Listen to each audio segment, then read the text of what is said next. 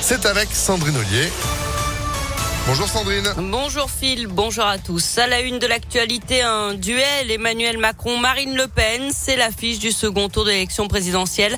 Le président sortant est arrivé en tête hier soir avec 27,60% des voix. Marine Le Pen arrive donc deuxième avec 23,41% des votes. Jean-Luc Mélenchon est troisième à près de 22%.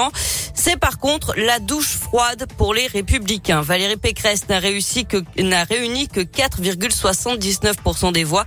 Les 20% de François Fillon en 2017 paraissent venir d'un autre temps. Euh, discussion franche ou même franche dispute seront sans doute au menu du bureau politique qui se tiendra aujourd'hui à midi. Le patron des Républicains du Rhône et maire de Rieux-la-Pape, Alexandre Vincendé, ne mâche pas ses mots. C'est un crash électoral, les choses quelles qu'elles sont. Quand vous faites moins de 5% et que vous êtes euh, issu de la famille politique fondatrice de la Ve République, ça pose un vrai sujet de fond. C'est euh, des alternoiements successifs, des problèmes de ligne, plutôt que d'essayer de faire des calculs politiques pour essayer de sectionner l'électorat euh, en clientèle. On aurait mieux fait de proposer un projet de société, tel que c'est normalement, c'est dans les jeunes de la droite républicaine que de proposer un projet de société. On n'a pas su le faire, trop tiraillé entre deux lignes. on peut pas d'un côté dire qu'on combat l'extrême gauche et pas l'extrême droite. C'est juste pas possible. Justement, on doit combattre tous les extrêmes. C'est l'honneur de la droite de gouvernement et de la droite républicaine. Et le second tour aura lieu le 24 avril. À noter qu'un électeur sur quatre n'est pas allé voter hier. 25% d'abstention, 3 points de plus qu'il y a 5 ans.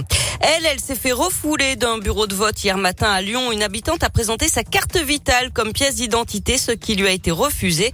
Or, selon les règles électorales, la carte vitale est acceptable à condition qu'il y ait une photo. Dans une interview au Progrès, elle assure que c'était bien le cas, ce que réfute la ville de Lyon.